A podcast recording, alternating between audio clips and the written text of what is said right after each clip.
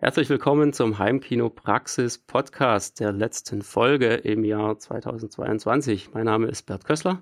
Und hier ist wieder der Florian. Ja, wir machen heute so fast eine Punktlandung, fast eine Silvesterfolge, 30.12. Und wie angekündigt, wir machen uns heute nochmal den Spaß und machen eine Anti-Filmtipp-Folge. Ja, bin sehr gespannt, wie, wie das äh, gelingt und wie viel Ärger wir uns damit einhandeln. Die Leute werden uns hassen. Ich möchte wetten, die Hälfte wird den Podcast danach nicht mehr abonniert haben. Irgend sowas. ja, alles gut, starten wir rein.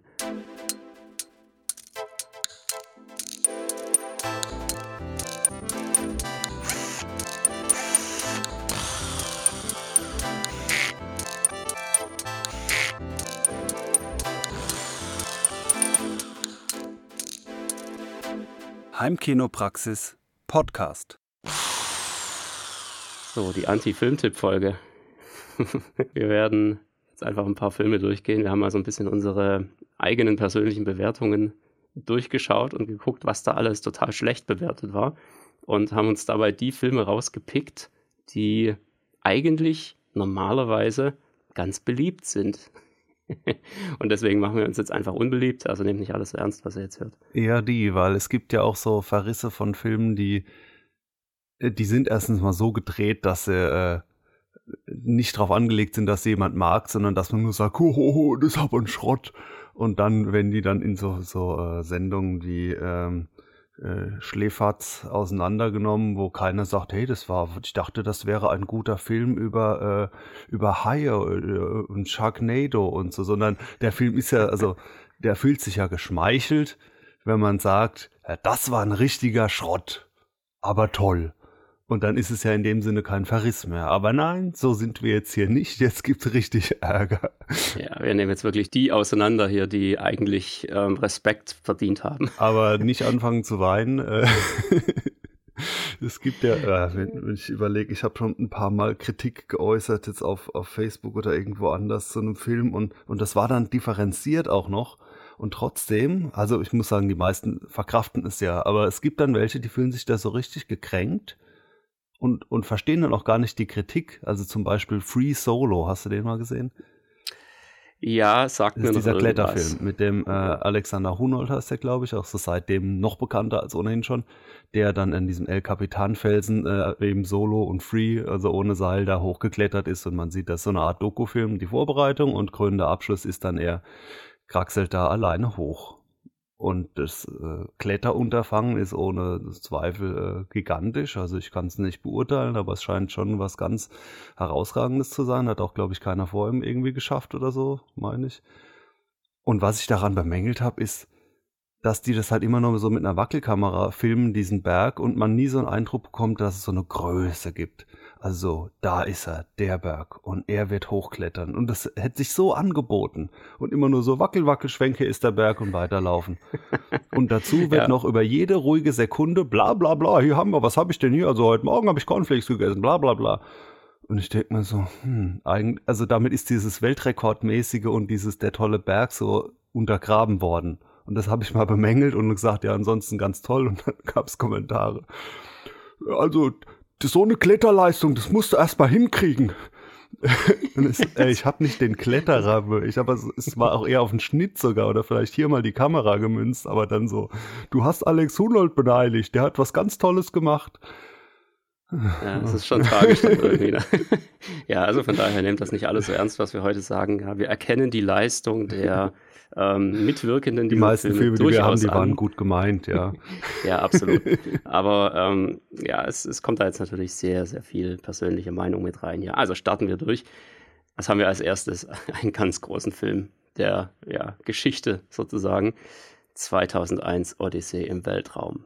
Uh. Was gibt's ja. dazu zu sagen? Sag erst mal, warum du den schlecht findest. dann dann dreh dich zur Ehrenrettung an.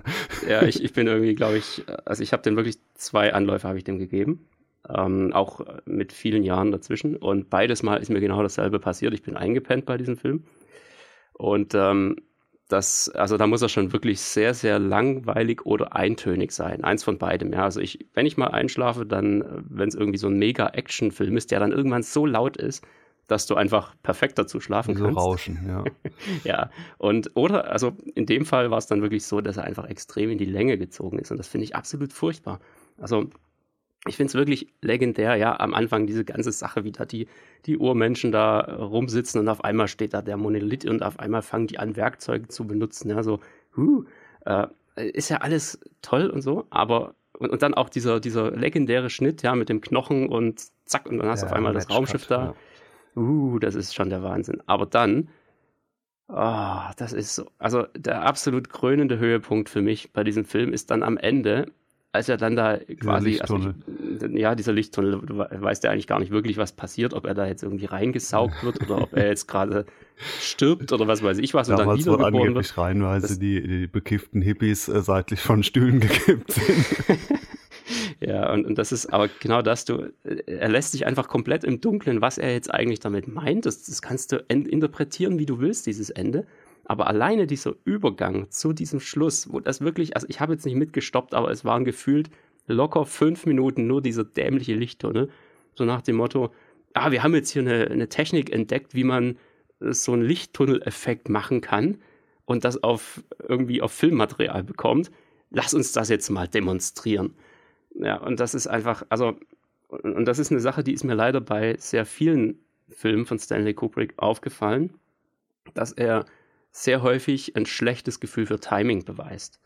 Das ist so ein bisschen meine Kritik daran, weil einfach viele seiner Filme, also das ist auch äh, Clockwork Orange und so weiter, da, da gibt es also diese ganzen Klassiker, ähm, da hast du einfach immer wieder so extreme Längen drin, wo einfach überhaupt nichts vorangeht. Wo, wo, nichts passiert, wo die irgendwie nur rumsitzen und sich blöd angucken oder was weiß ich. Ja, was. man lässt ihm das und, irgendwie durchgehen, ist erstaunlich. Ja, und, und das macht aber irgendwie immer die ganzen Filme kaputt, weil ich finde den, zum Beispiel den Style von Clockwork Orange, finde ich sowas von genial. Ja, das hast du in, in keinem anderen Film seither gesehen, so richtig.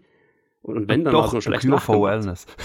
nee, so ein ja, bisschen, gut. Nee, also es gibt ganz viele, die drauf anspielen. Ja, ja, nee. ja, das definitiv. Also Anspielungen und sowas, das gibt's immer. Aber so, dass irgendwie so ein Film wirklich seinen komplett eigenen neuen Style entwickelt, ist wirklich ganz, ganz selten. Von daher muss man die Dinger eigentlich wirklich ja, als, als das bahnbrechende Ding irgendwie anerkennen, was sie ja irgendwo auch sind. Aber trotzdem machen sie einfach keinen Spaß, sie anzugucken, weil sie einfach so stinklangweilig also ich, sind. Ich kann dir da gar nicht so viel wirklich entgegensetzen, obwohl ich nicht zum Fazit komme, dass es ein schlechter Film ist. Also er ist, der, es ist schon erstaunlich, wie der, dieser Regisseur mit so langwe langweiligen, sage ich jetzt auch schon, so langsamen Filmen hier durchgekommen ist. Und also für diejenigen, die vielleicht meine äh, ganzen alten Filmtyps irgendwie noch nicht gesehen haben, weil sie immer Angst haben, das wäre alles so zäh. Also die ganzen alten Filme, die teilweise noch deutlich älter jetzt waren als der, die ich empfohlen habe, die sind alle deutlich flotter. Ja, also so, äh, das nochmal dazu. Aber der ist ja, ich glaube, 68 oder wann war das, so 60er Jahre. Ja, der ist genau. ja auch, ähm, ja, der ist schon sehr langsam und ich habe den aber, also weswegen ich den doch irgendwie, der so einen Ehrenplatz hat, ist, weil der, der wurde mir quasi zu einem Zeitpunkt, wo ich noch sehr formbar war, so, so angedient, beziehungsweise auch in, in Büchern, die ich gelesen habe, so, das, das ist schon so ein mega Meilenstein und ich, da stolpert ja auch jeder Filmfan so relativ am Anfang mal drüber, Stanley Kubrick, ja. ja. Äh, und und dann habe ich das so rezipiert mit dem Hintergedanken so, äh, wenn ich den nicht gut finde, dann habe ich es nicht verstanden.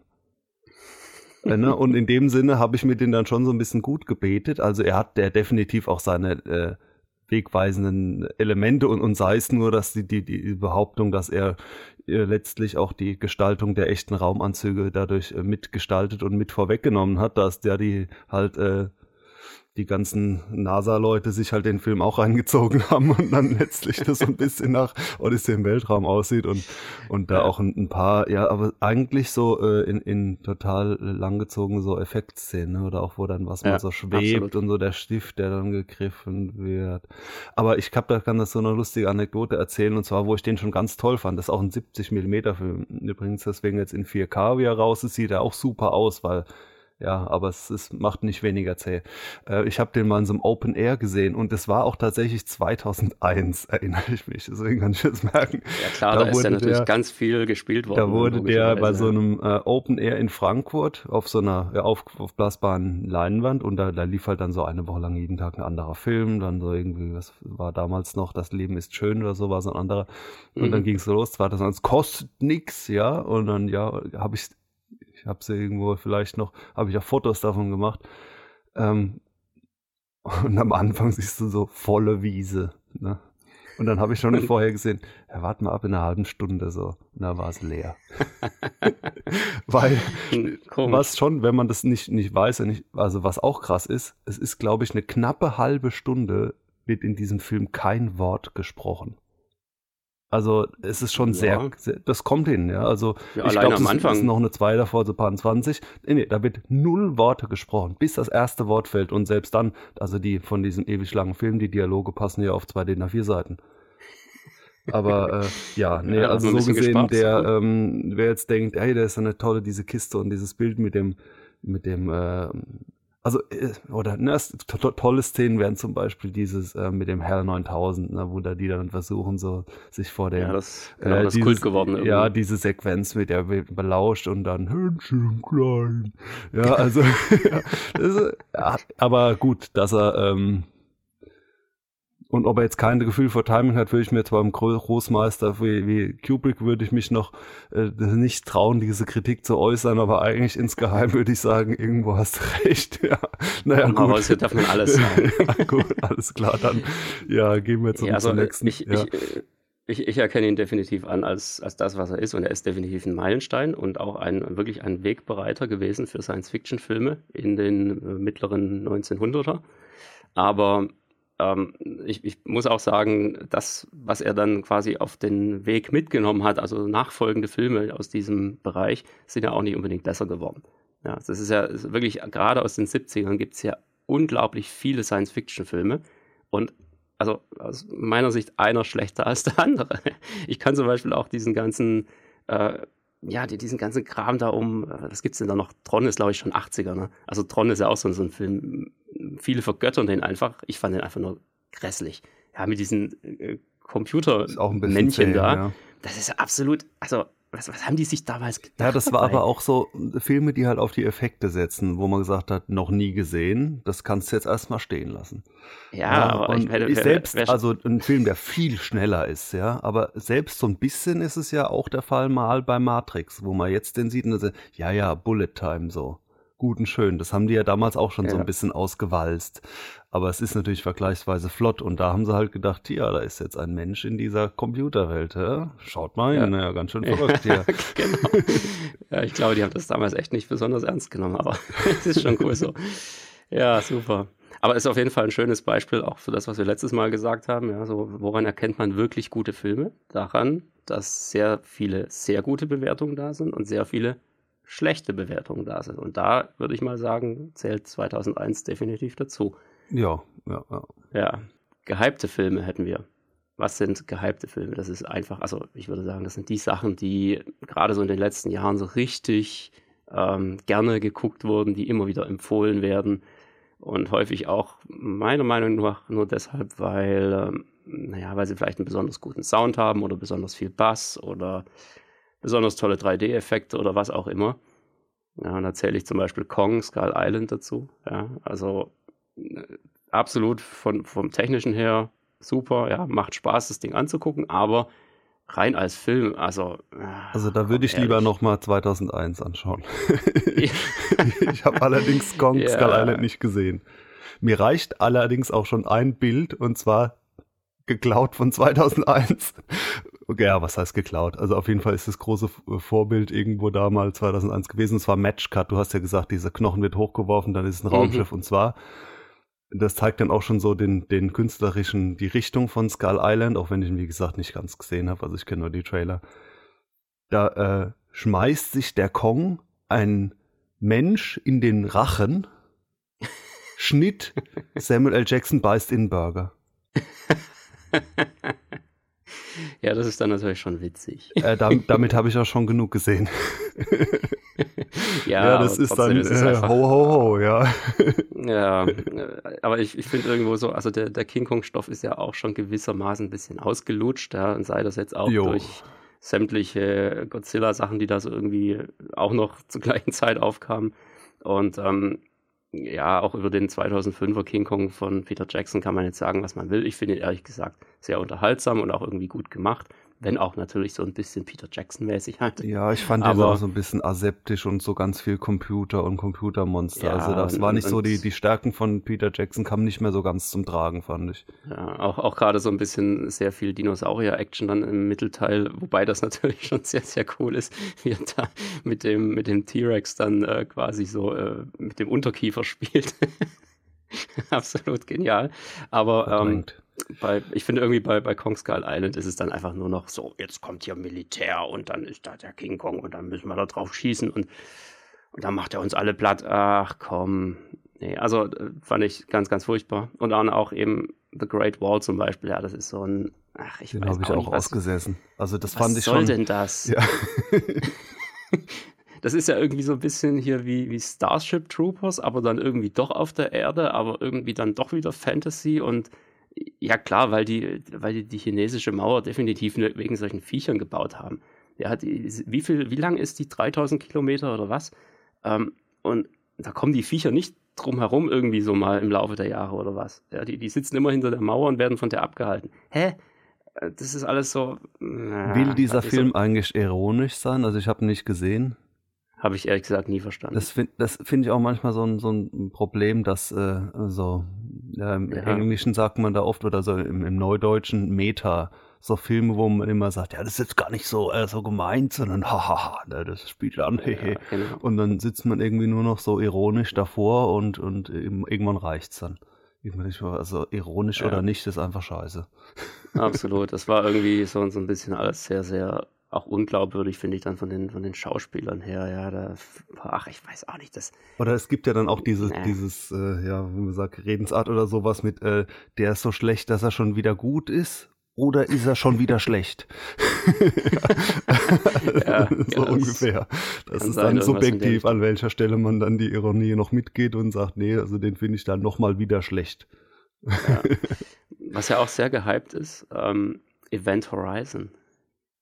Kam jetzt nochmal auf 4K raus. Ich habe den nur an und ja. dazu mal gesehen. Da fand ich ihn so, so nach so einem Blutmatschfilm, so Horror im Welt. Da ist dann mhm. irgendwann tropft dann so ein Mensch von der Decke. so, so ungefähr. Äh, ja, ich werde ihm jetzt auch nochmal eine Chance geben, jetzt wo er auf 4K da ist. Ähm, einfach, ja, auch um zu sehen, wie die technisch ist, also von der Umsetzung her. Und dann aber auch einfach, um ihn nochmal gewissermaßen nachzuholen, weil ich weiß, ich habe ihn vor sehr vielen Jahren mal gesehen und habe ihm dann irgendwie so anderthalb Sterne von fünf gegeben. Und das will bei mir normalerweise schon was heißen. Also da muss der Film schon wirklich sehr, sehr schlecht nach meinem Empfinden sein. Aber da der wirklich so viel gelobt wird und, und, so viele Leute den anscheinend total vergöttern, muss ich dem einfach nochmal eine Chance geben.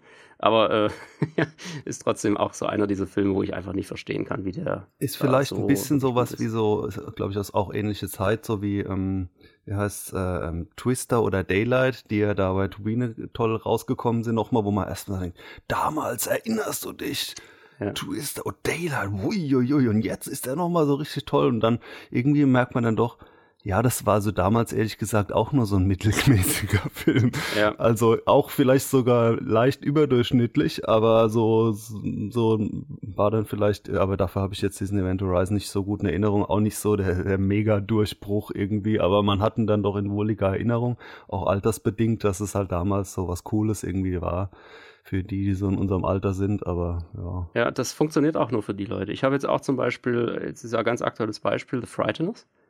Genau. Ganz frisch rausgekommen von ich auch Turbine, damals so. Äh, ja. im, irgendwie so im, im 60-Euro-Pack oder sowas, ja, mit äh, allem drum und dran, also total gut eigentlich. Ähm, ich bin ehrlich gesagt froh, dass ich mir den Film dann wirklich in der ursprünglichen Blu-ray, also die, die es bisher gab, jetzt einfach mal kurz ausgeliehen habe. Vorher, ich kannte den echt noch nicht. Und ähm, habe mir den angeschaut und bin dann ganz froh gewesen, dass ich nicht einfach ganz äh, spontan das Ding schon bestellt habe, weil ist für mich einfach jetzt nicht wirklich was. Also ich habe schon definitiv schlechtere Filme gesehen aus dieser Zeit, aber ähm, das ist für mich alles so ein bisschen diese, diese, diese Geistereffekte da. Ähm, das nimmt mir einfach total den Spaß, wenn du so in diesen 90er-Filmen das CGI so extrem siehst. Ja, ja. ja, das war zum Beispiel auch Jumanji, äh, auch Top-Film aus den 90ern, ja, habe ich damals ganz, ganz oft gesehen. War Aber das ist Kino, dir halt ja. einfach auf, dem, auf der Röhre ist dir das halt nicht aufgefallen wie schlecht die Effekte eigentlich sind. Und jetzt kommen die neue, neuen Jumanjis boah. und man sagt sich, der alte war doch ziemlich gut.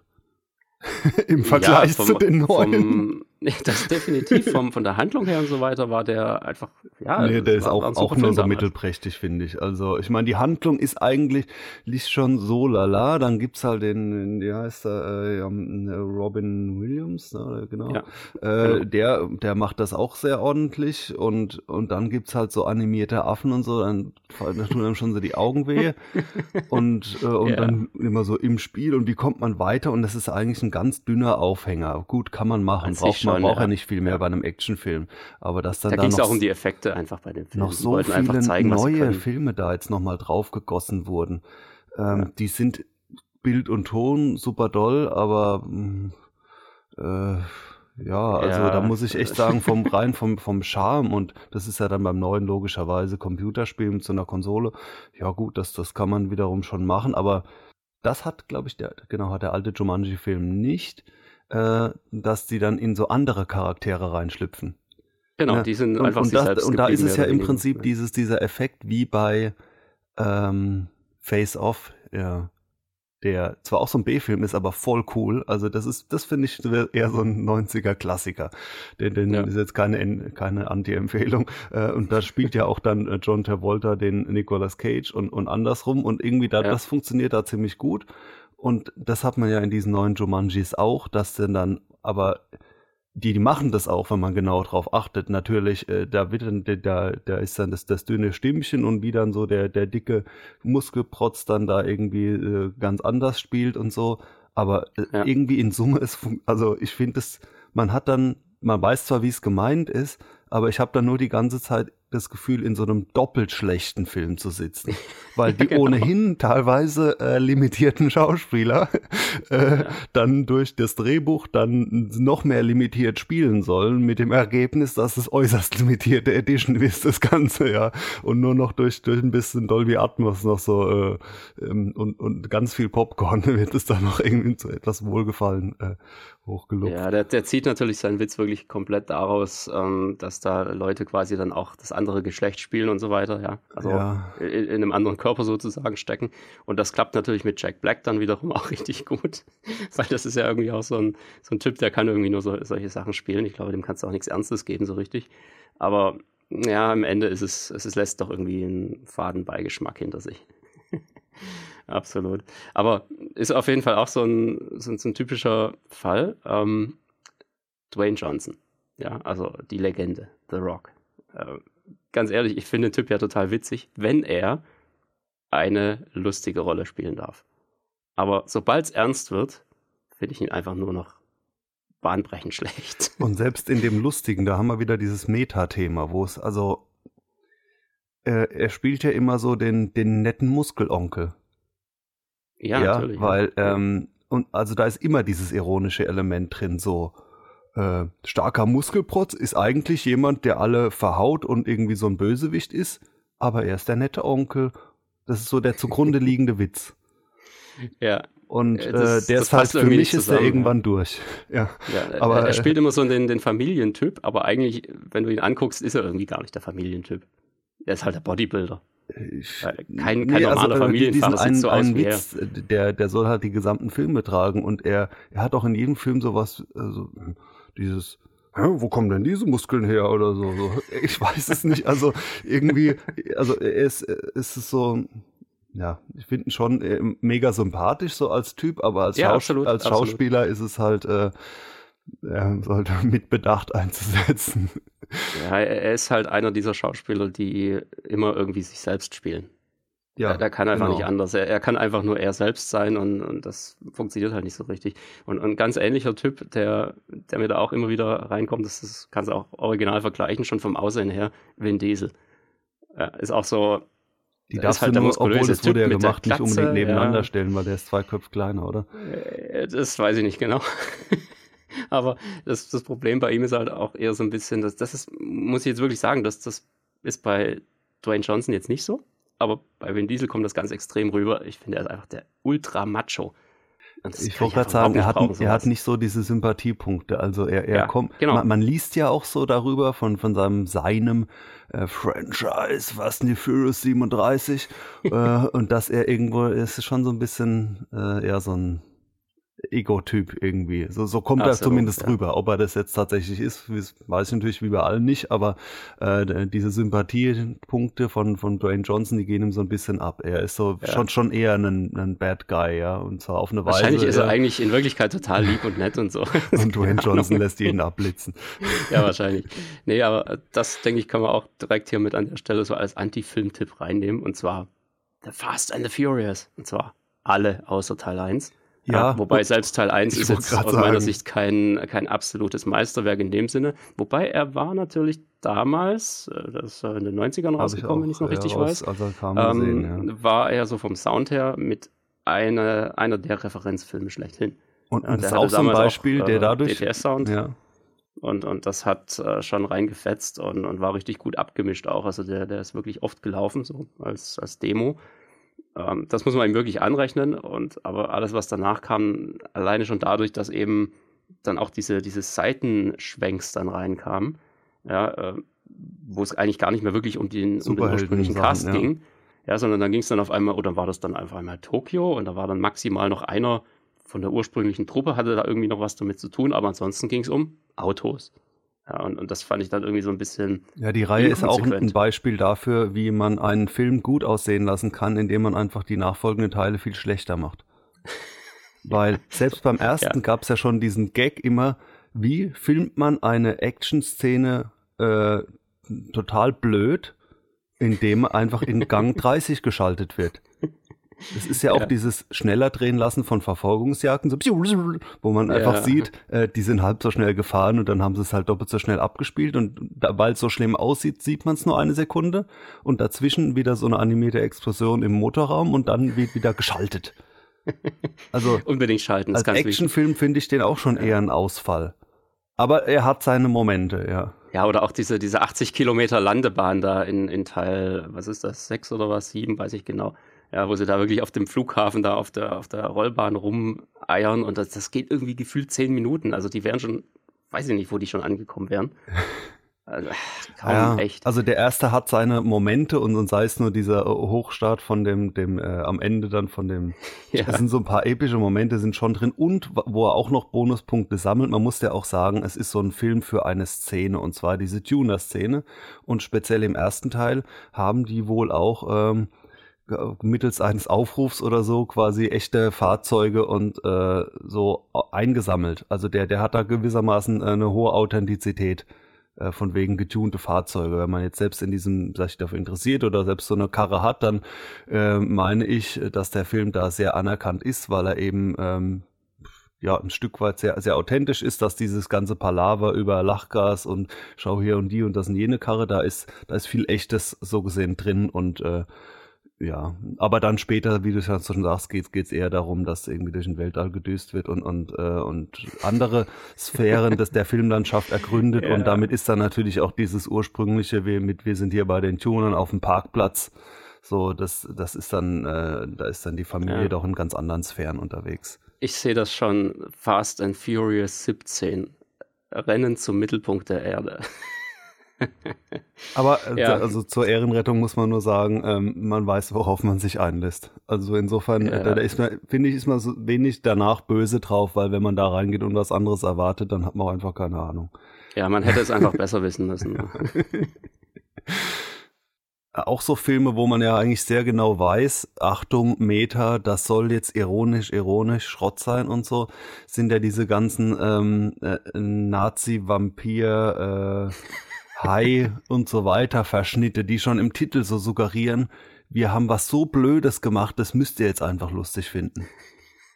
Und manchmal ist es auch lustig und es geht irgendwie gerade noch so. Also Sky Sharks, ja so eine größtenteils oder 100% deutsche Produktion, die ähm, die hat für mich noch halbwegs funktioniert. Vielleicht soll ich es jetzt auch nicht nochmal anschauen, damit ich nicht zum anderen Urteil komme, aber das, das ging dann irgendwie noch die, äh, nee, ich sage, nee, das, sorry, jetzt habe ich einen falschen Titel genannt. Ähm, der, den habe ich nicht gesehen, der soll auch ganz furchtbar sein. Und zwar der bessere ist Iron Sky.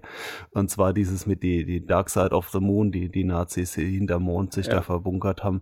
Ja, also so, so ein zwei Stunden Blödsinn. Okay, dann ähm, Operation Overlord ist ja auch so ein, so, so ein Blödsinn. Hat für mich einwandfrei funktioniert. Also ja, erstens mal auch, richtig ähm, gute Action so am Anfang. Also äh, die, die Soundmischung, wenn es auch kein Realismus ist, aber dieses, wie der dann da aus dem äh, zerballerten Flugzeug abstürzt und dann erstmal landet, also das ist nicht B-Film, das ist für mich A. Was, ja, definitiv. Äh, und, und dann am Ende, wie die dann immer mehr in dieses Labor reinkommen und da wenn hier die, hier wird die, die Züchtung und äh, was ist denn hier? Also ich, den, den fand ich, was das angeht, absolut gelungen, auch wenn er definitiv so, so ironisch irgendwo gemeint war natürlich. Und dann gab es noch einen anderen, aber da will ich jetzt auch mangels äh, vollständiger Sichtung nicht allzu sehr drüber herziehen. Eine deutsche Crowdfunding-Produktion, was ja schon mal sehr respektabel ist an sich, Sky Sharks mit äh, Nazi- Haien im Himmel. Ja, also die haben einfach versucht, da noch einen draufzusetzen. Da sind wir dann schon ja. so im Sharknado-Territorium. Ich will ja nicht ja. zu sehr andere Kritiken wiedergeben, aber äh, er wurde größtenteils eher zerrissen. Ähm, immerhin hat er wohl gutes Make-up äh, und, und, ein paar andere Sachen, aber es, es funktioniert halt leider nicht immer dieses Achtung, Achtung, hier kommt ein absichtlich blöder Film, ho, ho, ho, wie lustig ist er doch. Ja, das ist es. Bei manchen Sachen zündet das halt und bei anderen weniger und dann ist es natürlich auch einfach noch subjektiv. Aber vielleicht ist der einigen euch ja unter, äh, entgangen und ihr wollt jetzt diese Serie an, an Nazi-Blödsinn komplettieren, dann müsst ihr den natürlich gesehen haben. Ja, das, das kann funktionieren oder auch nicht. Das sieht man hier wirklich sehr, sehr schön. Also Operation Overlord meiner Meinung nach total witzig. Ja, der ist einfach auf seine Art richtig gut, vor allem weil du das halt nicht erwartest, was dann passiert. Und, und bis dahin ist er eigentlich ein ganz, also fast ein normaler Kriegsfilm, würde ich sagen. Und, und dann auf einmal, uh, und das Schauspiel ist auch ziemlich, ziemlich gut. Also das ist auch ansonsten nicht so sehr B-mäßig. Also da ist ein Teil nee, so von der Idee ist natürlich totaler Trash. Wobei es auch teilweise gar nicht so viel weiter weg ist von Inglourious Bastard so ungefähr. Genau, also und dann halt, gab es ja auch noch andere Anleihen in der Richtung. Also beispielsweise bei Sucker Punch hatten wir ja diese eine äh, größere Szene oder diesen, diesen äh, einen Traum, wie man das da auch immer nennen will, ähm, wo dann auch quasi im, im Ersten Weltkrieg die, äh, die Deutschen quasi ihre gefallenen Soldaten wiederbeleben mit irgendwelcher Mechanik und Dampf und was weiß ich was und dann die wieder an die Front schicken und sowas. Ne? Das äh, solche, ja, so, so, so diese Steampunk-mäßigen Sachen oder hier in diesem Fall eher so Zombie-mäßigen Sachen, die kommen ja immer wieder mal um das Thema irgendwie noch zu durchmischen. Und, und dann ähnlich finde, wie, bei, wie bei From Dust Till Dawn halt auch so ein, so ein Break, so ein, so ein Ja, äh, genau, ja. genau. Ja, oder, oder Iron Sky beispielsweise, der erste ist ja schon irgendwie richtig witzig und, und auch wirklich was Neues gewesen in diesem Bereich. Und gerade dadurch, dass es eben auch, äh, ich weiß jetzt nicht genau, ob es komplett eine deutsche Produktion war, aber zumindest halt sehr, sehr deutsch, auch von den Schauspielern her, ähm, ist es natürlich auch irgendwie mal was, was Besonderes in der äh, Richtung. Aber der zweite Teil zum Beispiel, den kannst du ja komplett in die Tonne kloppen dann.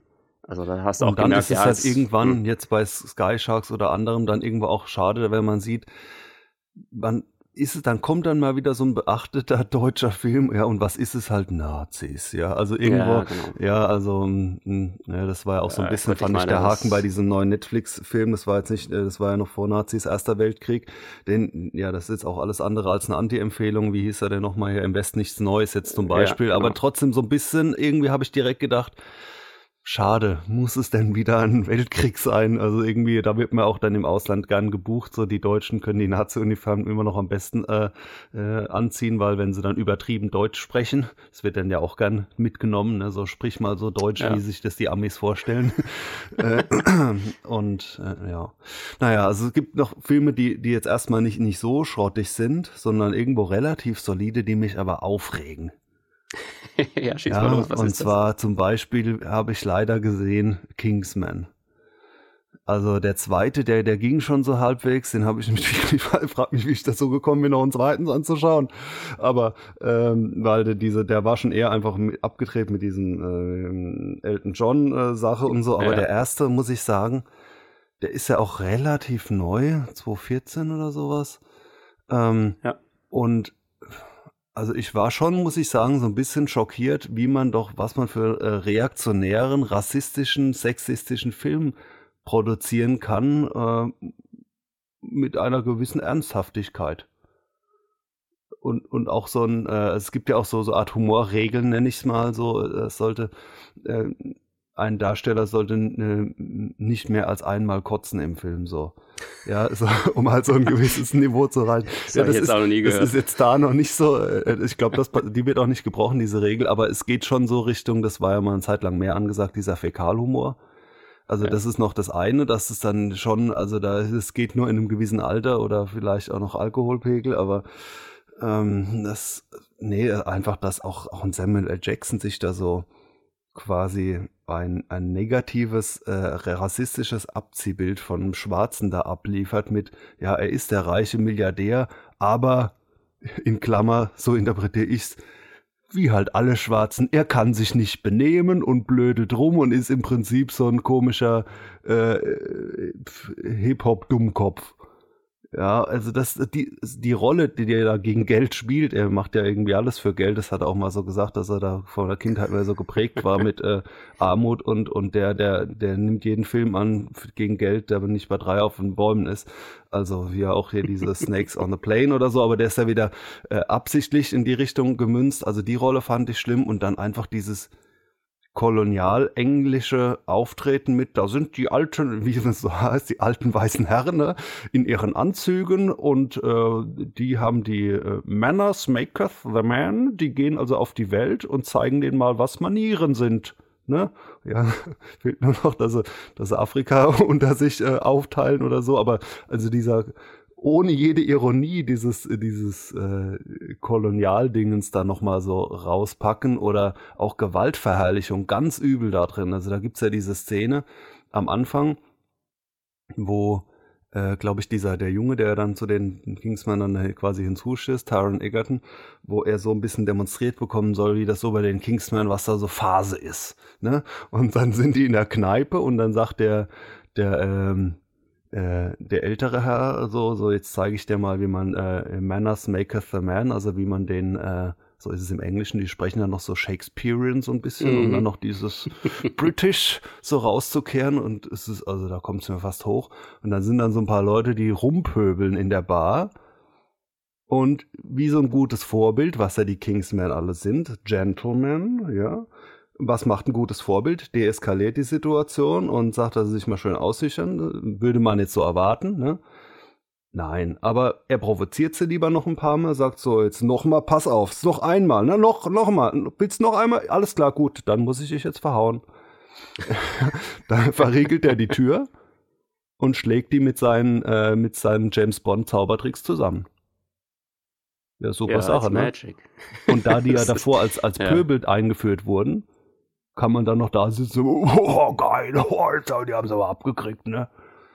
Und also ja, ich die, diese sagen, Message, kann die da, nicht allzu viel diese. Message, die da so transportiert wird, also da, es gibt ja auch so, wo man sich teilweise denkt, was, äh, ich will nicht wissen, was so bei diesen Drehbuchautoren so irgendwie äh, an der Wand hängt, so an Bildern, also sag ich mal, was in welcher Geisteswelt die so unterwegs sind, wenn sie so eine Geschichte stricken, also wo so der, der ganze Background so, also meines Erachtens sowas von daneben ist, dass natürlich, wenn einen das alles überhaupt nicht juckt, das vordergründig ein relativ solider Agentenfilm irgendwie ist. Ja, definitiv, handwerklich und so weiter, aber das, was dann da so im, im Hintergrund oder in den Dialogen rumgeistert oder dann auch noch Sexismus halt, wo dann diese, äh, wer ist es, weiß ich nicht, Frauenrolle Premierministerin oder wer dann dieser, die, die kriegt ja auch ihre, War das nicht die schwedische die Königin? schwedische Königin, ja, die kriegt dann noch ihre Witze äh, unter der Gürtellinie sowas von ab, äh, wo man sich auch denkt, oh, das war ja schon in den 80ern grenzwertig. Ja, wobei ja solche Filme, also Filme dieser Art, doch durchaus auch gut und, und witzig gehen. Also beispielsweise, Positivbeispiel an der Stelle würde ich sagen, Codename Uncle beispielsweise, ja, 2015. Ähm, ähnliche Zeit und ähm, aus meiner Sicht viel, viel besser geworden. Aber naja. Und Habe ich noch nicht ist, gesehen, äh, ja. ja. Okay. Ja, guck dir den mal an, der ist wirklich äh, witzig. Aber äh, wo du es gerade sagst, äh, Shakespearean, was ich ja überhaupt nicht leiden kann, sind so Shakespeare-Nachmachfilme, also wo man irgendwie so, so alte Shakespeare-Stücke nimmt und die auf einen Film überträgt und dann reden die Leute aber die ganze Zeit in dieser alten Shakespeare-Sprache und das muss ich dann irgendwie noch alles so ein bisschen reimen oder irgendwie alles total geschwollen klingen, ja, wie halt Anno dazu mal. Und ähm, das Ganze aber in ein modernes Setting gepackt. Da kriege ich echt einen Vogel. Ja, also äh, Romeo und Julia von 1996, das ist ja so ein, so ein typischer Baz Luhrmann-Film halt, ne, wie, wie sie auch heute immer noch rauskommen. Und ähm, da, ja, ich weiß nicht, da hat es ja irgendwie noch gepasst, zumal das ja, ja auch irgendwie so ein, so ein Stoff ist, den kennt irgendwie jeder. Ich habe den damals gesehen, aber da war ich ja noch recht ja. jung. Das war so, äh, und damals fand ich ihn ganz furchtbar, aber auch aus dem Grund, dass einfach diese Romanzen, ja, in dem Alter, das war ja. so zumindest für, für mich und wahrscheinlich für die meisten anderen Jungs so uncool. Ja, und das war ja, ja dann auch so der, der Hassfilm für, äh, oder so der, der diesen äh, damals noch anti, ähm, wie heißt der, DiCaprio, also der war natürlich totaler Frauenschwarm auf der einen Seite, klar, aber ja. alle Jungs haben den gehasst. Wahrscheinlich zum einen, weil er ein Frauenschwarm war, aber auch weil er in dieser, diesen komischen äh, Schmonzetten da aufgetreten ist. Und, und Romeo und Julia hat es natürlich irgendwo so, ähm, dann hat er noch diese Nick Carter Frisur gehabt oder so, meine ich, ne? Äh, ja, also damals fand ich den ganz fies, aber aus, aus äh, ja, noch äh, altersmäßigen Gründen und habe den seitdem nicht mehr gesehen. Auf, ja. ja, ich meine, ich habe ihn seitdem auch nicht mehr angeguckt, aber worauf ich eigentlich hinaus wollte und was ich jetzt wirklich als Anti-Empfehlung geben will, da gibt es nochmal so einen, der ist etwas, etwas neuer, und zwar äh, Coriolanus von 2011. Das ist also auch original ein Shakespeare-Stück und wurde dann aber in so eine, ja, in so ein halbwegs modernes Setting irgendwo in, in Südosteuropa oder sowas gesetzt. Ich weiß es gerade nicht mehr genau, ob es Italien war oder Serbien oder sowas, ähm, wo dann praktisch so ein paar Söldner da eben ja, rumsitzen mit ihren Waffen und da halt irgendwelche Problemchen ausfechten. Ich weiß jetzt auch ehrlich gesagt die Handlung nicht mehr ganz genau. Äh, aber auch das ist praktisch komplett auf den Text von diesem Shakespeare-Stück äh, gespielt und gesprochen. Und das, das passt einfach aus meiner Sicht überhaupt nicht zusammen. Das, das macht mich total kirre, wenn ich da solche, ähm, so, so, ein modernes Setting sehe und, und gleichzeitig reden die aber wie, wie äh, weiß nicht, 1500, 1600, wann war Shakespeare? Keine Ahnung.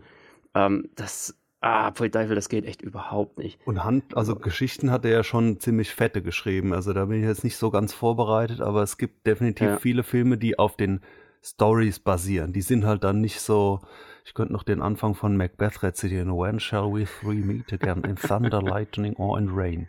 Ja, wo die, naja. Ähm, Jetzt hör aber. ich kann Shakespearean English. Äh, naja, nee, nicht ganz. Ähm, ja, aber zum Beispiel Hamlet oder Macbeth oder andere, die sind ja schon so fette, epische Dramen, aber man muss halt nicht unbedingt dieses, äh, da ein, ein Gedicht wird vorgetragen. Ne? Das ist ja. Ja, genau. Dann, dann macht einen schönen neuen Film draus, basierend auf dem alten Stoff, kein Ding, ja, alles schön modernisiert, aber doch dann bitte nicht hier so ein, so ein Gelaber die ganze Zeit, das kannst du doch heute nicht mehr anhören.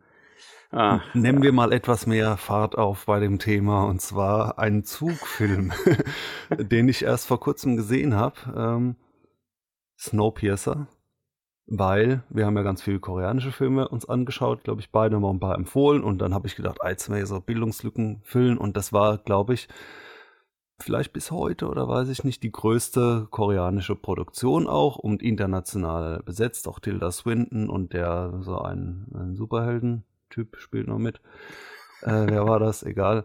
Ähm, und es ist auch, glaube ich, tatsächlich vom gleichen Regisseur wie Parasite. Ohne, Witz. Also so viele scheinen die dann auch nicht zu haben. Oder sind halt immer die gleichen, die man so international mitbekommt.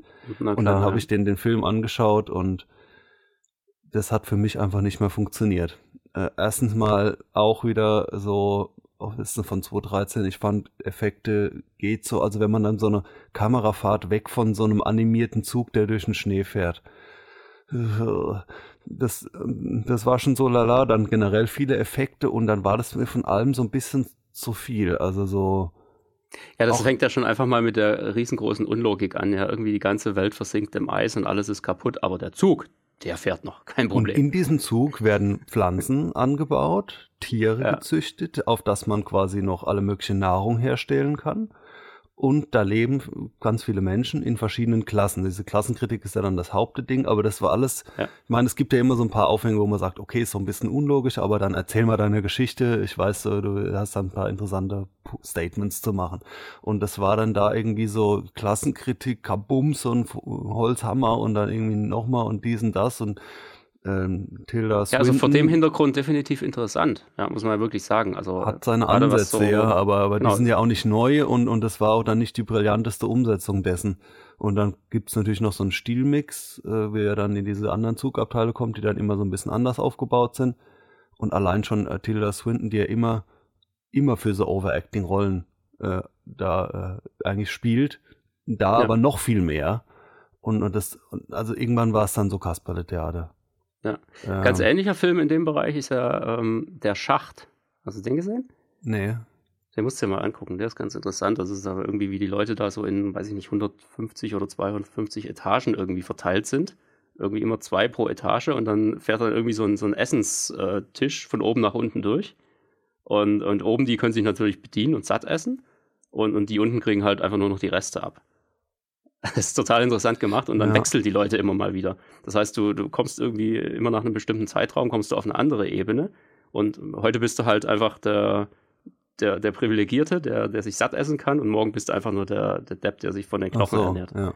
Ist äh, total interessant von der, von der Art her. Den fand ich da wesentlich besser, auch wenn er natürlich irgendwie ja. total äh, unrealistisch ist, aber ähm, das okay. äh, darf man, glaube ich, an der Stelle auch mal. Ja. Also das mal so als, als wirklich positiven Filmtipp an der Stelle, wenn auch jetzt kein absoluter Überflieger, aber ich finde bei Snowpiercer, da haben sie es wirklich jetzt also nicht übermäßig gut gelöst. Aber ich habe mir danach so ein paar YouTube-Reviews angeschaut und zwar von den, den YouTubern, die jetzt auch heute noch aktiv sind und die damals das auch direkt gereviewt hatten und die fanden ihn alle ganz toll und da habe ich auch gedacht, ich habe den Film vielleicht einfach zehn Jahre zu spät gesehen. Gut weil, möglich, ja. ja. weil manche sind dann halt da nicht so zeitlos. Die würden, behaupte ich mal, jetzt das auch nicht mehr so feiern. Naja. Hast noch ja. mehr Zugfilme? Ja, wo wir schon dabei sind. Mord im Orient Express, Neuverfilmung. Also auch ein Film, der für sich genommen, ähm, ich will dem wahrscheinlich noch 70 Prozent oder so geben von 100. Aber äh, es gibt halt dieses Original, ist übrigens nicht mit Hercule Poirot, sondern mit einem anderen. Man denkt das immer, weil der hat dann ja in, in Tod auf dem Nil und an den anderen mitgespielt, äh, sondern es war ein anderer Hauptdarsteller. Aber es gibt diese alten Agatha Christie-Filme und da habe ich mir auch so eine Box zugelegt. Die sind super gut, weil es sind ja so Ensemble-Filme, wo eine Top-Besetzung immer da ist und, und ähm, Top-Ausstattung, Kostüm und, und dann wird eben wirklich viel äh, geredet und, und Handlung geht hin und her. Und dieser Mord im Orient Express, der neue, das war einfach so ein unnötiger Aufguss. Der, der hat halt das gleich, der hat natürlich ein bisschen besseren Sound und 4K und, und damit werden die Vorteile auch schon genannt. Und ja, ansonsten es ist eine ist moderne Variante. Ja. Blutleer. Also äh, was heißt modern? Mhm. Er, spiel, er, er, spielt ja auch noch in dieser Zeit und im Orient. Also sie haben jetzt, jetzt nicht in eine andere, ganz woanders hingemacht, sondern sie haben gesagt, das Ganze hat nochmal Hochglanz verdient. Okay. Ja, dann ist Mord im Orient Express zum Beispiel auch ja der Original. Das sind ja alles so, so 4 zu 3 Filme noch. Also, um, und was macht dann Mord im Orient Express? Cinemascope draus. äh, ja, das ist halt und, und tut so. aber trotzdem macht aber einen so auf Retro und dann habe ich und es ist dann so ein generisch Retro, so Old Movie. Ja gut, klar. Also das ist ein bisschen, ja, äh, frage ich mich inwiefern, also so ein bisschen so und dann äh, und dann auch der Hercule Poirot-Darsteller, Kenneth Brenners, der ist ja sehr umtriebig in jeder Hinsicht, der auch Regie geführt hat. Das ist, also, sorry, dein Vorgänger ja. hat es besser gemacht. ja, ich würde auch dieses, dieses Overstyling, würde ich dem wirklich negativ ankreiden. Ansonsten ist es ja, nicht eine ganz interessante Story und alles, aber es ist halt wirklich so ein bisschen, boah, wir sind sehr abgehoben alles, ja, also sein ganzes Auftreten da an der Stelle und das ist alles so, uh, hier kommt der Besondere, ja, ich weiß nicht, das ist irgendwie, na, ja, hat mir auch nicht so wahnsinnig Original gefallen an. in dem Sinne. Ja, schaut, schaut das Original an, schaut euch aber auch mal den neuen an. Vielleicht ist es für den einen oder anderen die bessere Wahl. Mit alten Filmen es, ist ja auch Es gibt so schlimmere Sache. Filme. Zu, äh, ja. Und damit wäre ich beim nächsten angelangt. oh, okay, jetzt bin ich gespannt. Achtung. Bullet Train. Den habe ich noch nicht gesehen. ja, der ist ja gerade auch so in aller Munde und das war so ja. einer mit äh, ja auch ja, äh, alter Haudegen mittlerweile äh, Held unserer Jugend, Brad Pitt, wo es nochmal ja, wo es nochmal hieß, ja, also das ist so grundsolide, cooler Film, Spann so Spielspaß, Spannung und auch was zum Naschen, so ist alles dabei, ja. Und dann gucke ich den an und, und also mit, das ist natürlich immer eine schlechte Voraussetzung mit hohen Erwartungen. ja. Schau den an und denkst so, haha, und dann, jo, und, und dann wurde es immer, ähm, also so, die Stimmung wurde immer schlechter bei mir. Ich habe mir gedacht, nein, nee, also, und, und es war so ein gewisses, also mir, mir schien, für mich war der Film aus der Zeit gefallen der hat mich so an, an Snatch und an so diese ganzen Coolness-Filme so aus den vor 20 Jahren so erinnert. Wo man noch mal so ein bisschen auf Videoclip und dann, hey, yo, und dann kommt der und dann wird immer viel geredet. Natürlich alles noch so im Fahrwasser von Tarantino so damals, ne, mit, mhm. der, yo, yo. Und, und in dem Film gibt's auch ganz viel yo, yo, weil da wird ganz viel geredet, yo. Und, und, äh, und, und die, diese Killer, die irgendwie eigentlich nur Quasselstrippen sind, yo, äh, und ich irgendwann so, no, no, yo, yo, irgendwie, ich weiß nicht, es, ähm, ja, hat anscheinend für dich nicht funktioniert. Nee, das hat gar nicht funktioniert. Also, und noch dazu so einen neuen generischen Hochglanzlook. Also es, ähm, so, so dieses, wie man es jetzt zum Beispiel von, von so, sag ich mal, High-End-YouTubern kennt, die ich zum Beispiel so im Filmbereich viel anschaue, die jetzt, und sei es jetzt nur die irgendwelche Tutorials machen oder irgendwelche Reviews, die alles aus dem Filmbereich kommen. Die können natürlich alle Licht aufbauen und die machen dann alle so Teal and Orange, also dieses Türkis und, und Orange äh, Farbkontrast und dann noch hier weiches Licht und da ein schöner Farbverlauf und im Hintergrund hier ein Highlight, also so dieses Eye Candy. Und es läuft dann auf so ein generisches Standardrezept raus. Und, äh, und das hat der Film einfach so zu 100% gehabt. Also es sieht so ein bisschen aus, der, vom Look her, denkt mal an so ein, so ein äh, Bose Kopfhörer Werbespot. Also so, so, ich sag mal, jemand mit so einer äh, gelben Daunenjacke und irgendwie einer dunkelroten Hose, der irgendwie so, so vor einem grünen Zug so turnt. Ja. Ich finde den Vergleich sehr, sehr schön. und, also ich, und das fand ich für, diese, für dieses Level an Produktion, das soll ja High-End sein, war es mir zu wenig. Das ist für einen YouTuber natürlich mega fett, ohne Frage, ja, aber so einfach da ist er schon YouTube hinterhergelaufen, der Film irgendwie so fast. Und da haben wir das letzte Mal auch genannt, auch wenn es jetzt für mich nicht der Mega-Tipp ist, aber vom Look her viel mutiger und wegweisender. Zum Beispiel einfach nur Nope oder, oder so andere, wo man sich sagen muss, ja, die sind schon mal woanders und weiter vorne. Und da werden noch eher die Trends so ein bisschen gesetzt. Und in dem Fall war es nur so YouTube-Kochrezept. Also super schick, aber alles teal and orange und, und dies und das und im Zug dann noch so Neon-Look ganz viel, dann mal hier blau, dann da mal so ein Licht und, und yo, yo, yo und, ähm, Irgendwie bin ich, ich, jetzt ich hatte, gespannter auf den Film. Also ich hatte so gedacht, der ist einfach 20 Jahre zu spät. Also, ja, und, oder ich bin 20 Jahre zu alt. Also, oder beides zusammen. Ich, ja. ähm, also im so gesehen, der Film, der, der wird bei einigen so andocken, stilistisch und sagen, ja, war doch cool. Und da fand ich jetzt auch nicht so inhaltlich schlimm wie jetzt zum Beispiel bei, bei diesem Kingsman oder bei, bei solchen Filmen. Also dort, da war der unverbindlich, was das angeht. Aber ähm, nö, und dann irgendwie, oder auch so ein bisschen Richtung Oceans 11. So, da hat er ja auch mal so ein Brad Pitt noch so eine ähm, so eine Fischermütze auf, also so Stars cool verkleidet. So, das ist schon mal eine, eine Zutat. Aber ich sag das schon so abwertend, weil so, so kommt's für mich darüber halt so aufgesetzte Coolness-Zutaten. Da ja, hat zum Beispiel dieser, ähm, der auch vom, vom optischen Reiz und vom Schub her irgendwie ein bisschen ähnlich ist, aber für mich richtig gut funktioniert hat. Haben wir ja schon angepriesen ohne Ende, ist dieser Last Night in Soho. Ja, der, der hat äh, optisch äh, ähnlich äh, ist ähnlich reizvoll, aber da, und, und der ist auch neumodisch, aber irgendwie originell. Und, und bei Bullet Train habe ich gedacht, sowas war vor 20 Jahren cool. Ja, schwierig. Ich glaube, ein Film, für den auch ich zu alt bin, oder eigentlich sogar mehrere Filme, Olympus Has Fallen. Ja, und dann auch die beiden Nachfolger, London Has Fallen und Angel Has Fallen, das ist irgendwie, also das geht bei mir überhaupt nicht.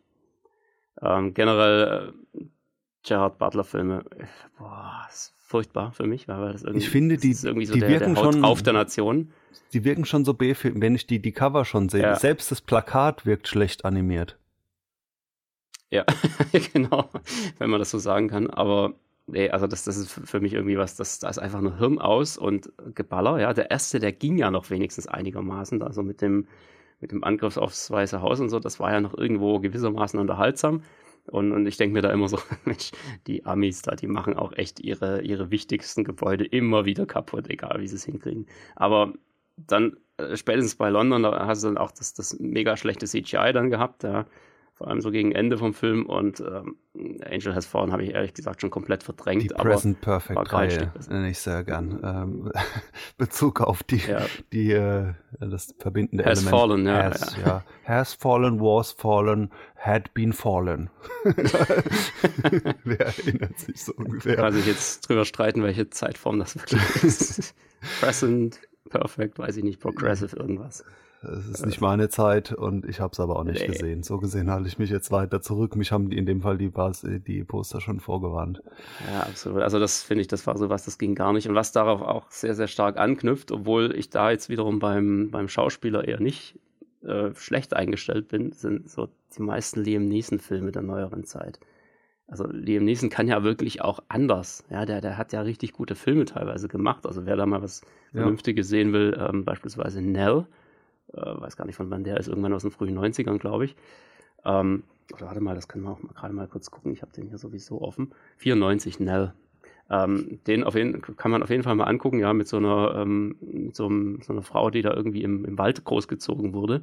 Und der versucht, die irgendwie äh, sozusagen einzufangen und wieder in die Zivilisation zu bringen, mehr oder weniger ähm, obwohl die eigentlich wirklich überhaupt nichts anderes kennt als den Wald, ja, wo sie von ihrer Mutter ursprünglich großgezogen wurde. Also total crazy von der Story her.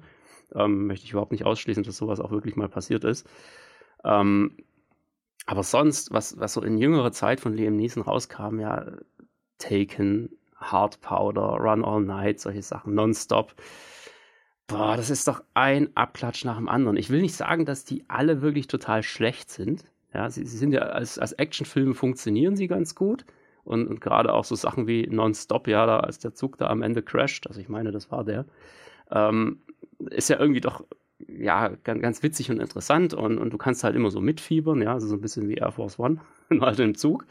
Ähm, aber ansonsten so diese, diese typische Liam Neeson-Action, einer wie der andere, es ist einfach also für mich zählt das auch schon so ein bisschen unter Gewaltverherrlichung, weil da ist ja er immer so der nette Kerl. Also nicht bei allen, du hast jetzt ein paar aufgezählt, das muss man ein bisschen auseinander deklinieren, aber diese Taken und, und im Fahrwasser dessen, da ist er ja der, es wird ja ganz gut zusammengefasst in einem Satz. Ich, ich bin ein Mann der mit besonderen Fähigkeiten und er sagt ja irgendwie so, so, ein, so ein Monologsatz, der, der das so beschreibt, was jetzt kommt. Also er, er hat's voll drauf und aber wenn man ihn reizt und, und Familie und dann gibt's Ärger. So, ja, und, genau. und dann, äh, und dann darf man halt, weil er ja da klar Kinder entführen, das geht einfach mal irgendwie nicht und äh, quasi man sucht sich filmisch einen Vorwand, um danach die Gewalt zu genießen. Und das ist für so mich halt Gewaltverherrlichung, so, so eine Möglichkeit, das filmisch hinzukriegen, wie man Gewalt feiern kann, indem man so äh, jemanden sagt, äh, das ist die gute Gewalt. Ja, da war ja immer grundsätzlich mal irgendein ein Söldner oder ex Klar, und das sind die Fähigkeiten, die noch kommen, damit man dann auch noch genau. sich natürlich freut, dass man beim gewinnenden Team ist, so der, der eine ja. Mann, der die Welt zusammenhauen kann. Und ähm, eigentlich will er ja gar nicht mehr. Der ja. ist ja eigentlich raus aus der Sache. Und der hat ja damit abgeschlossen. Oh nee, jetzt muss er doch wieder. Ein guter, oh, auch so ein, so ein Film, wo er, ja, der geht schon ein bisschen in die Richtung, aber ich würde sagen, für mich ist es ein absolut gelungener Leben, diesen äh, äh, Spannungsfilm The Grey. Ja, der war Wölfen. Weil da hat er ja dann auch, ist er am Ende auch so ein Kämpfer, aber halt gegen die Natur und, äh, und nicht äh, mit Rache gegen Tod und so. Also den fand ich richtig gut. Und nochmal ja. im Schnee war dann dieser Hard Powder. Den fand ich, der, der ist ein bisschen lahm und das ist ein ja. Remake von ein paar Jahre vorher. Ähm, so wieder dänisch, skandinavisch, äh, äh, Dings da, äh, mhm. Also so ein paar. Ja, erstmal so am Anfang schön mit der mit dem äh, Schneemobil. Norwegen, Schweden, Dänemark, genau. Und einer nach, der, einer nach dem anderen heißt der. Und dann, wenn man den sieht, weiß man, warum dieser Hard Powder auch so einen lakonischen Humor hat, weil er eben jetzt einfach nicht so ein Taken-Film sein soll. Aber wenn man diesen einer nach dem anderen gesehen hat, dann braucht man eigentlich auch den anderen nicht mehr sehen, weil der ist einfach der bessere. ja, schwierig. Apropos Taken. Hieß, hieß er jetzt eigentlich Taken oder hieß er 69 Hours. Ach nee, nee, warte mal, 69 Hours, das ist ein anderer Film. Ähm, 96 Hours, das meinte ich. Ähm, was war denn jetzt der richtige Titel? Der Originaltitel? Also in dem Fall finde ich sie zumindest beide irgendwie so, so, cool und griffig, aber es ist natürlich was irgendwo was anderes, ja, also so vom ja. Fokus, ja. Damit komme ich zur coolsten Frage in diesem Podcast. Ja, was sind die bescheuertsten Filmtitel, die du kennst? Weil ganz ehrlich, Taken ist, also das ist der Originaltitel und in Deutschland kam er dann als 96 Hours. Raus. Ja, und dann, das finde ich auch ein bisschen irreführend, nicht 9, äh, 96 Stunden, sondern das ist dann also auf Deutsch, also auf Dumm-Englisch übersetzt, ne? So taken, was heißt das? Weiß man nicht so. Aber Hours kennt man. Stunden. Ja, also es genau. ist auch irgendwie ein bisschen doppelt blöd. Das soll ja. schon immer noch Englisch rüberkommen. So. Ja, aber wir der echte, der war eigentlich zu Englisch. Englisch. Genau, aber wir trauen euch Deutschen das nicht zu, dass ihr es versteht. Deswegen müssen wir es halt auf einfacheres Englisch übersetzen. Genau. Und das finde ich absolut grässlich. Aber also da hätte ich jetzt kein da Beispiele Beispiel, aufzählen ohne Ende. Aber es, es gibt noch dümmere Titel, ja, die jetzt wirklich ähm, äh, doch durchaus ins Deutsche übersetzt wurden aber einfach meiner Meinung nach so schlecht, ja, weil sie einfach dem Originaltitel einfach alles wegnehmen, was er irgendwie gebracht hat. Und da ist so einer, einer meiner, meiner Lieblingsfilme oder Lieblingsbeispiele an der Stelle. Äh, der, der, heißt im, im, Original Eternal Sunshine of the Spotless Mind. Einer der schönsten Filmtitel, die man sich vielleicht vorstellen kann. Und heißt dann im Deutschen Vergiss mal nicht. Ach komm, echt, Leute, was denkt ihr euch dabei? Absolut furchtbar. Hast du auch ähnliche Beispiele? Ähm, überlegt, also, also ein paar sind mir eingefallen. Die, die, die zwei lustigen drei, äh, das war so ein Witz von Helge Schneider, Bandnamen, und zwar zwei glorreiche Halunken. Oh ja, stimmt. Einem Film ja. um drei Hauptdarsteller, der ja, auch im Englischen The Good, sein? The Bad and The Ugly heißt. Stimmt, und da, war, und da sagt man, drei sind einer zu viel und dann sind ja. es zwei glorreiche Halunken und der dritte ist halt weniger glorreich. Ja, genau. Also ganz ehrlich, Super was denken Film. die sich ja, so? Ja, oder, oder was auch, also auch einer meiner absoluten äh, Lieblings-Schlechtübersetzungen. Ähm, Jahr 2022, ich, ich muss anders sagen. Punkt, Punkt, Punkt. Jahr 2022, Punkt, Punkt, Punkt. Die überleben wollen. Ja, das ist aus den 70ern der Film. Punkt, ähm, Punkt, heißt im Original, ja. ja. heißt im Original Soylent Green, ja, weil da geht es um Soylent Green. Und den die, Titel sagt die Nahrung mit Charlton Heston und da ja. gibt es jetzt auch mittlerweile so ein Soylent als äh, tatsächlich als so ein Trockennahrungsanbieter, äh, so Pulverfraß, ja, aber das Soylent Green, das ist ja dann irgendwo in die Popkultur eingegangen als Absolut, äh, darf ich jetzt den spoilern? Während ich glaube, äh, die meisten hier Nee, sind, spoiler den mal nicht, weil den muss okay, man wirklich, glaube ich, so gesehen ja, haben. Es, was, es gibt was gewisse dieses Soylent Green ist, da gibt es einen Satz ja. am Ende, der das nochmal ultimativ erklärt, oh, ja. aber ähm, naja, gut. Da gibt es auch immer wieder äh, irgendwelche Anleihen in der Richtung. Ja, Cloud Atlas zum Beispiel hat das Thema wieder aufgegriffen und hat ganz Eigentlich ähnlich nachgebaut. Absolut, ja. Und das Ding ist wirklich bekannt. Also einer der, der besseren, naja, ich will nicht sagen Science-Fiction-Filme aus den 70ern. Also richtig Science-Fiction ist es ja in dem Sinne nicht. Es ist ja eher so eine Zukunfts- äh, ja, Dystopie, wie auch immer man das nennen mag. Ähm, natürlich auch ein bisschen hölzern und ein bisschen langgezogen an manchen Stellen. Aber da muss man einfach auch sagen, ja, zu der Zeit äh, CGI gab es nicht. Und jetzt irgendwie so mega Kulissen von irgendwelchen zukünftigen Städten zu bauen, das war da halt einfach ein bisschen zu teuer oder zu aufwendig. Ähm, deswegen hat man es eben so in den, in den letzten Gassen von New York mehr oder weniger gedreht.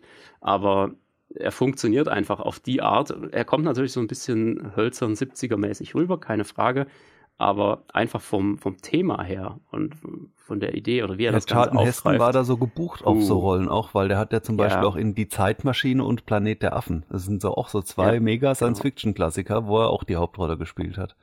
Äh, einer meiner äh, Tanzlieblingsfilme hat auch einen ganz tollen Titel und zwar Du sollst mein Glücksstern sein.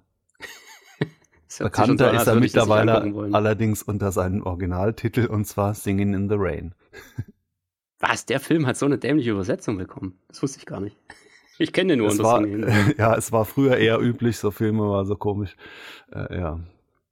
Ah ja, furchtbar. Also das ist, glaube ich, irgendwie noch nie so wirklich gut gegangen, Filmtitel zu übersetzen. Ähm, ich muss ich auch positiv mal kurz erwähnen an der Stelle. Ich habe den Eindruck, dass Netflix eigene Produktionen da in letzter Zeit sehr konsequent sind und immer den Originaltitel lassen muss mal beobachten. Vielleicht, also vielleicht fällt es dir auch auf. Also ich finde, Netflix hat da sehr, sehr viele Filme mittlerweile jetzt im Programm an Eigenproduktionen, mhm. ähm, die einfach wirklich nicht übersetzt wurden. Die, das die Titelübersetzen so heißen, hat auf heißen. jeden Fall abgenommen. Aber ja. schwieriger wird es natürlich jetzt für, für unser eins und für wahrscheinlich viele Menschen auf der Welt, äh, wenn die nicht Englisch sind. Ne? Weil es gibt es ja, ja, auch manchmal. Das sind halt spanische Titel oder so. Und da äh, muss man es halt, sage ich mal, auswendig lernen.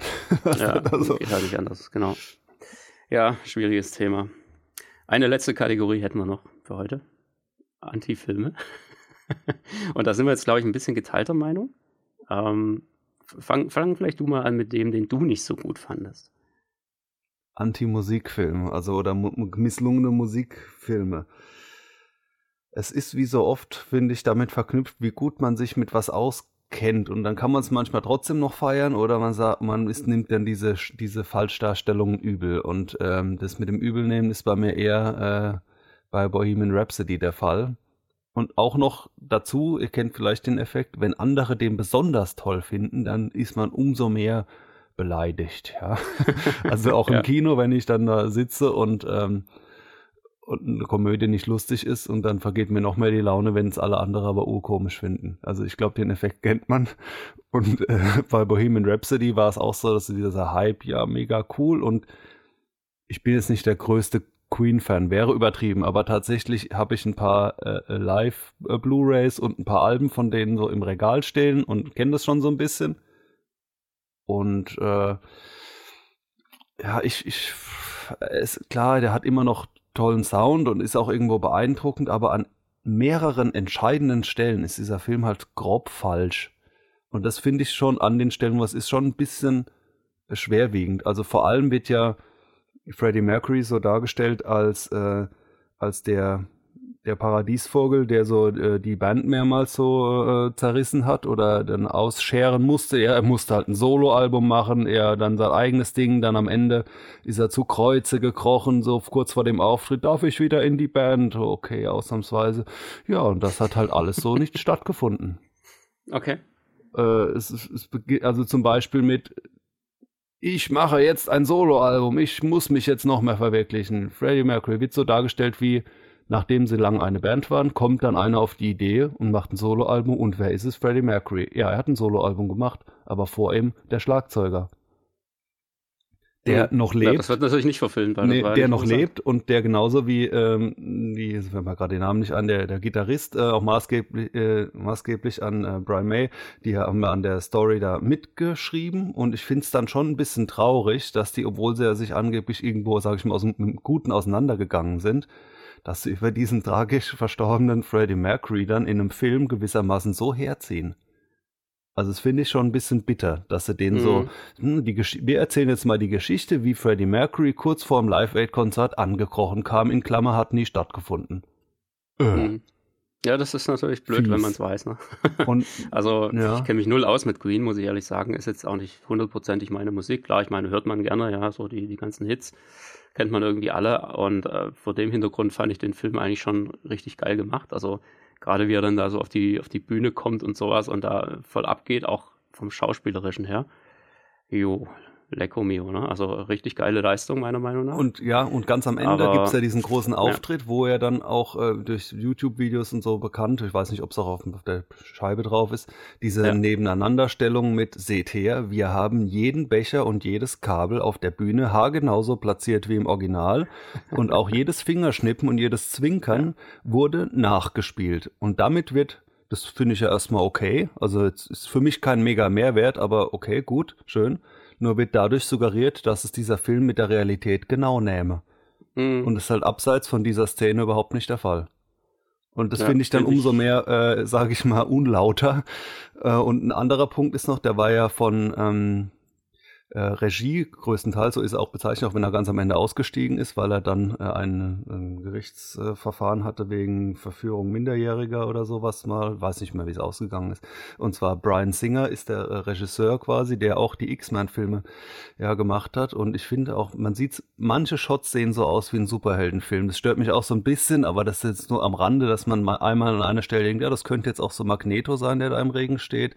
Oder in dieser Flug, äh, so, so eine, so eine Kamerafahrt, wo ich denke, er ist ja doch irgendwie so, er macht so sein Superhelden-Ding so ein bisschen. Es ist, also war mal ab und zu unpassend, aber es war jetzt nicht so, äh, so tragisch. Nur äh, ne nebenbei, was heißt nebenbei erwähnt, ich finde es irgendwie bezeichnend, ganz verwirrt mich, ist, äh, Brian Singer ist, also das verwirrt mich erstmal nicht, er ist schwul, ja, bekanntermaßen. Und Freddie Mercury war es ja auch, ne? Ja. Und dann macht er einen Film über den und schafft es, den doch an einigen Stellen richtig schwulenfeindlich zu machen. das finde ich irgendwie verwunderlich. Also, weil er hat ja Freddie Mercury, wie die meisten Schulen, irgendwann erstmal sein Coming Out. Also, das ist ja nicht so ab, äh, ne, muss ja irgendwann mal, ja, dieses, dieses, ja, jeder weiß, was ein Coming Out ist. Ähm, und bis dahin hat er ja eine Freundin und die taucht doch im ganzen Film immer wieder auf. Und die wird ja. dargestellt als, sieh her, du hattest doch eine gute Frau. Sie hätte dir geholfen, aber nein, du musstest in den Sündenpfuhl zu den schwulen Männern. Die haben das mit ihren Partys und ihrem schwulen Rumgemache, haben dich kaputt gemacht, aber ich hätte immer noch auf dich aufgepasst. Und also dieses Narrativ wird so bis zum Ende durchgezogen, weil sie steht ja immer noch da so, hallo, hier wäre ich gewesen. Und aber du, Freddie Mercury, du musstest ja schwul werden. Ne? Aber ist das nicht genau das Problem der damaligen Zeit gewesen und so gesehen richtig, dass man es so dargestellt hat? Und das also war ich, ja eigentlich genau ja, das, das Thema damals. Klar, heute kannst du es so nee, nicht mehr bringen, so, so, wurde es, so wurde es eben sicher und wird eben auch noch heute von, sage ich mal, schwulenfeindlichen Kreisen äh, vorgeworfen, die ja, sagen wir mal, äh, schwul sein per se für, für was Verwerfliches halten. Klar, und damals gab es davon wahrscheinlich mehr, aber dass der Film das halt auch so nochmal aufgreift als Story-Element und sie als Gute darstellt, also das finde ich, das lässt sich jetzt nicht damit entschuldigen, sondern äh, ja, ja also es gibt so, ein paar Stelle. Sachen, die, die mir dann so schwierig. wirklich sauer aufstoßen, wo ich dann auch die vielen anderen tollen, sagen wir mal, vor allem handwerklichen Sachen in dem Film. Es gibt auch eine coole Studioszene, wo die dann diesen einen Song, ich weiß nicht mehr, ist es ja. Under Pressure? Ja, der Titelsong. Ja, ja nee, Bohemian Rhapsody, wo sie, ist dann das, okay. Also, wo man so richtig mal mitfiebert, wie da so, so, so Geschichte geschrieben wird. Und natürlich ist es auch lustig, wo, wo dann der, äh, sagt ähm, der eine von, von Wayne's World, ich kann mir nicht vorstellen, dass jemals Jugendliche äh, dieses Lied in, im Auto laut mitsingen werden. Hier, tschüss, ihr seid gefeuert. Äh, Und genau er, der Hauptdarsteller in Wayne's World, ist der dann berühmtermaßen, Myers, ja. genau, der das äh, macht. Also es ist, ist nicht in jeder Hinsicht schlecht, aber an, an Betracht dessen, dass es so gefühlt der Film des Jahres war, Mhm. Und dann Oscars gab es ja, meine ich, auch noch welche. Ähm, fand ich dann, ist es für mich quasi eher ein Anti-Tipp. Jetzt nicht, mhm. dass man auf keinen Fall gesehen haben sollte, aber äh, äh, nee, ist vermutlich alles ein bisschen der, der Dramaturgie geschuldet, da, dass man einfach so ein bisschen, äh, ja, wahrscheinlich wäre das total langweilig geworden, wenn man sich hundertprozentig an die Fakten gehalten hätte. Könnte passieren, weiß nicht. Aber ein anderer Film an der Stelle, ähm, den ich jetzt wiederum nicht so berauschend fand, und der ist etwas jünger noch, deutlich jünger. Elvis. Das ist erst dieses Jahr rausgekommen, 22. Und ähm, naja, also ich bin vielleicht mit zu großen Erwartungen rangegangen, ja, so zum ersten Mal wieder so richtig ein Film über Elvis, ja, die Legende. Und ähm, mit welchen Erwartungen geht man da ran an die Sache? Ja gut, das wird ein Musikfilm. Ja, ist ja ein Film über einen Musiker und noch einen der bekanntesten und größten aller Zeiten dazu. Also muss das ja irgendwie auch wieder wie Bohemian Rhapsody sein oder diverse andere. Ja, das, das muss ja gigantisch werden. So, und dann guckst du den Film an und mm, es gibt durchaus da gewisse Elvis-Musik drin. Gar keine Frage. Aber es wird irgendwie alles total in Dreck gezogen. Ja, da macht man dann irgendwelche so Rap-Einlagen mit rein oder mm, vermischt irgendwie die Originalmusik mit irgendwelchen anderen Musikstilen und dann gibt es immer mal wieder nur so Anleihen, ja, wie da so die Frau am Fenster, die da eben Hound Dog vor sich hin trällert. Und, und man nur so erahnen kann, ah, okay, da wird der Elvis dann also so ein bekanntes Lied draus machen. Aber dass da jetzt mal, dass du den jetzt mal wirklich richtig auf der Bühne siehst und da mal wirklich so ein Ding performen siehst und ähm, das wird irgendwie immer nur so ganz, ganz kurz angespielt, bestenfalls, und dann irgendwie auch gleich wieder abgeschnitten oder eben wirklich komplett verfälscht. Ja, da könnte man jetzt sagen, ja, okay, das ist jetzt auch wieder Baz Luhrmann-Style. Hm, aber da gibt es ja auch ganz viele so, so, TV und sonst was Auftritte, die ja auch alle so äh, mit gematcht, ne? Äh, wie, ja. wie, wie, im Echt so waren.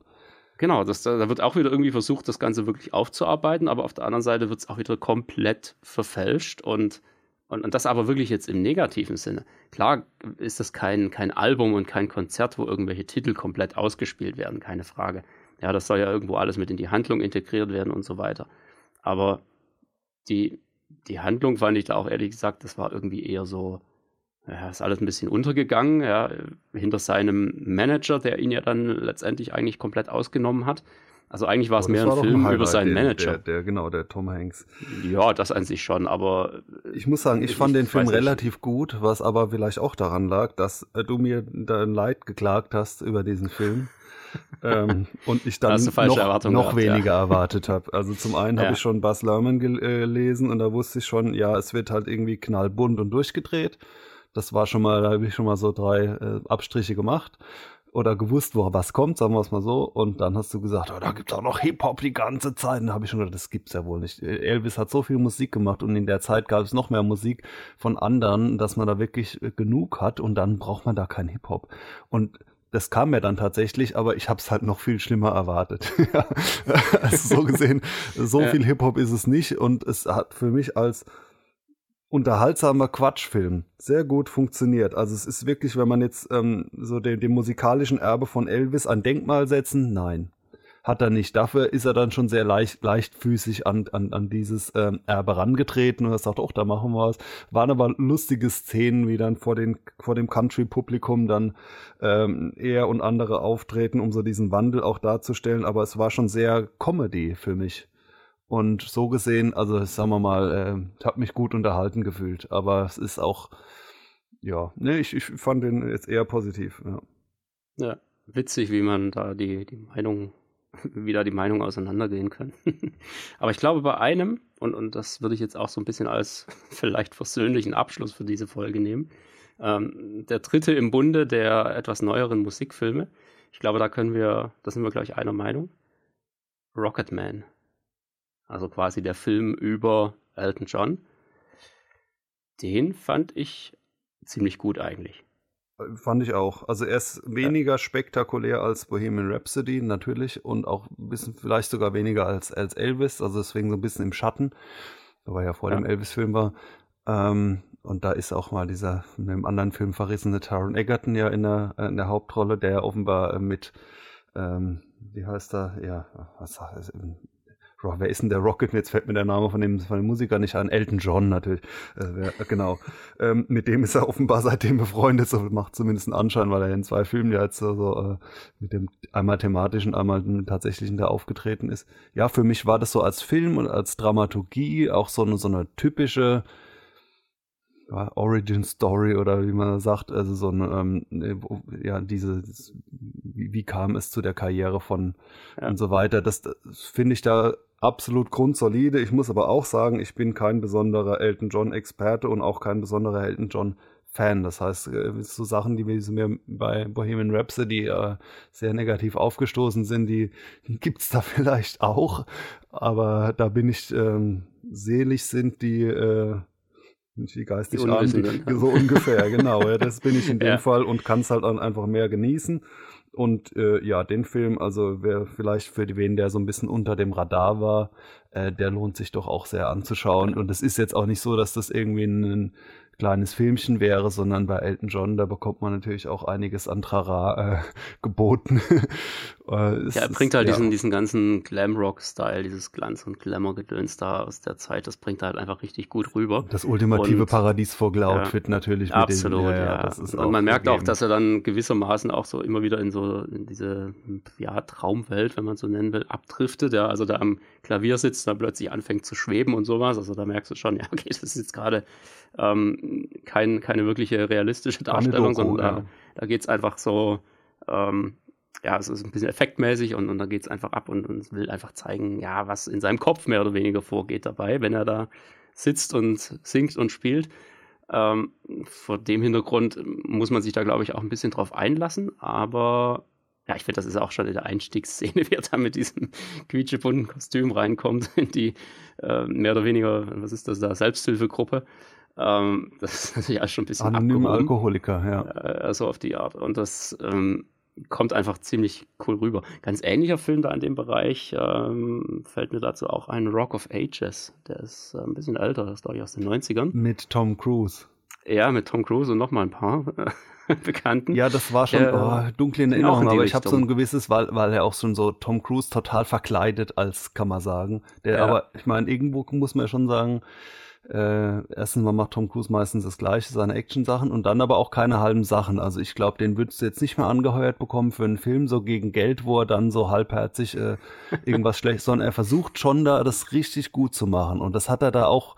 Er hat sich sehr bemüht gewissermaßen und äh, also es war irgendwie ein cooles guilty pleasure. Das stimmt schon. Also ich, es ja. ist schon so sehr äh, irgendwie so ein ja auch auch auch diese Kitsch-Faktor ist da drin. Also nicht dieses wirklich ernsthafte Rockleben, sage ich mal, sondern auch so ein bisschen diesen, diesen Show-Faktor, der vielleicht auch eher so in West Coast USA äh, mehr noch so anzutreten ist, dass das da alles, alles immer ein bisschen mehr mit, mit Party und Bunt und Haarspray und äh, Lederjacken, ja. alles so ein bisschen abgeht. Ja, den fand kannst ich auch heute nicht mehr bringen. Lustig, das ist, ja. äh, heute kannst du Tom Cruise, da, der macht ja nur noch so Filme, so, oh, was, was war denn das neulich, was er gemacht hat? Ich weiß gar nicht, irgendwas mit Düsenjägern. Äh, naja, also äh, Topfschlag. Auf jeden Fall. genau. ähm, das so als, als abschließenden, wirklich ernst gemeinten Film-Tipp, ja, Rocketman von 2019 und ansonsten, ja, Musikfilme, wir waren uns nicht ganz einig. Macht euch selbst ein Bild davon. Ich finde es eigentlich ganz cool, dass es diese Art von Filmen immer wieder mal gibt. Ähm, ich finde es eigentlich ganz erholsam, zwischen dem ganzen Action und Geballer dann immer wieder mal ja. was zu haben, was ein bisschen musikalischer ist und ähm, ist auch nicht ganz so eintönig wie jetzt vielleicht irgendwelche Konzerte oder sowas. Von daher ganz gut gemacht.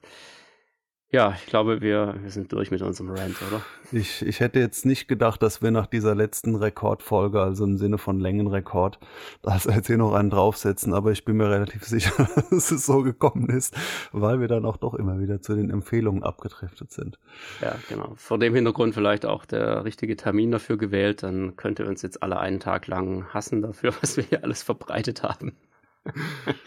Und dann ähm, macht ihr euch am besten eine schöne Silvesterfeier und danach ist alles vergessen. Ganz genau, ja. Ja, dann möchten wir uns an der Stelle bei euch bedanken, dass ihr ein weiteres Jahr dabei wart beim Heimkinopraxis Podcast und wünschen euch da einen wunderbaren Rutsch ins neue Jahr und dann geht es nächstes Jahr direkt weiter. Genau, einen guten Rutsch. Bis dahin, macht's gut. Tschüss.